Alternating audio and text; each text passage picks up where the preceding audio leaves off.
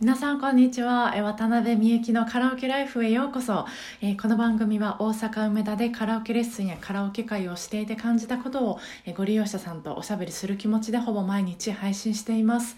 えっ、ー、と今日 HY さんの、えー「366日」っていう曲を、まあ、歌えるようになりたいと、え、ご利用者さんがレッスンに来られたんですで HY さんのバージョンじゃなくて、えー、上白石萌歌さんが歌う、えー、366日の、まあ、バージョンで、えー、歌いたいって言われたんですよ。でまあダムにはあってで一緒に、えーと、どういう声かっていうのを YouTube で聞いてたんですけどめっちゃいいですね。もうなんか持ってかれました心を。で私の、まあ、イメージなんですけどえーと、HY さんの、えーまあ、中曽根泉さんの366日がなんかキャンプファイヤーの大きくてわーっとこう燃え盛る炎で。でモカさんの366日はなんか暖炉の中の小さくて穏やかなパチパチパチってこう言ってるような日っていう感じなんです。伝わりますかね？まあイメージはね人それぞれあると思うんですけど。でその具体的に、えーとまあ、具体的なお二人の違いっていうのはもちろんいろいろあって。でまず声の使い方なんですけど泉さんはなんか、まあ、ワンフレーズの中はもちろん一音の中でも音色が割と大きく変わってるんですよね。でも、えー、モカさんは、まあ、割とシンプルで音色の変化がそんなにない感じです。で、えーとまあ、日本語の歌詞なんですけどこの曲は。泉さんはリズムを重視して、えーまあ、リズムに合わせてちょっとその歌詞の日本語を変える、まあ、そのレッスンではよく使ってる j p o p 用日本語って呼んでるんですけど、まあ、j p o p 用日本語を割と多く使われてるんですけど、えーと、とモカさんは、まあ、その普通のその私たちが会話で使ってる日本語のルールからそんなにはみ出さず、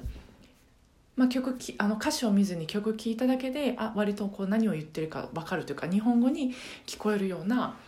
歌い方をされてます。で、えーと歌声なんですけどまあ、泉さんはそのもう柔らかい声からスタートしてもう最後はそのもう張りのあるめちゃめちゃ力強い声で終わるっていう感じなんですけど萌歌さんは基本的にこう柔らかくて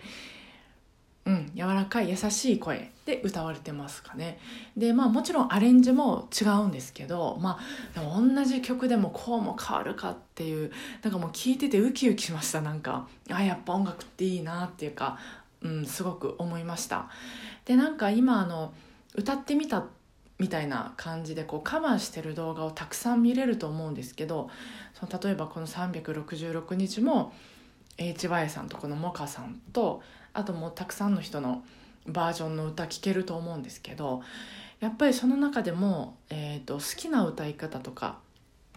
好きな声とかあとまあ全然あの興味がない歌い方とか興味がない声とか逆になんかもうすごい嫌いな声とか嫌いな歌い方とかあると思うんですよ。で1曲えーと、例えば366日だったらこの曲をのたくさんのバージョンを聴いてでそういうこう自分センサーを、まあ、きちんと観察してでしかもそれを何で好きなのかとか何で嫌いなのかっていうのをちゃんとこう言葉にする作業ををしていくってだけで結構あのカラオケライフ楽しいカラオケライフにまた大きく一歩近づくんですよ。なんかうんまあ是非あの1曲をのいろんなバージョンを聴いてみるっていうのはすごくおすすめですね。ってことで、えー、今日も終わりたいと思います。えー、あと土日だけですのお盆休みは皆さんご機嫌なカラオケライフ過ごせますように今日もお疲れ様でした。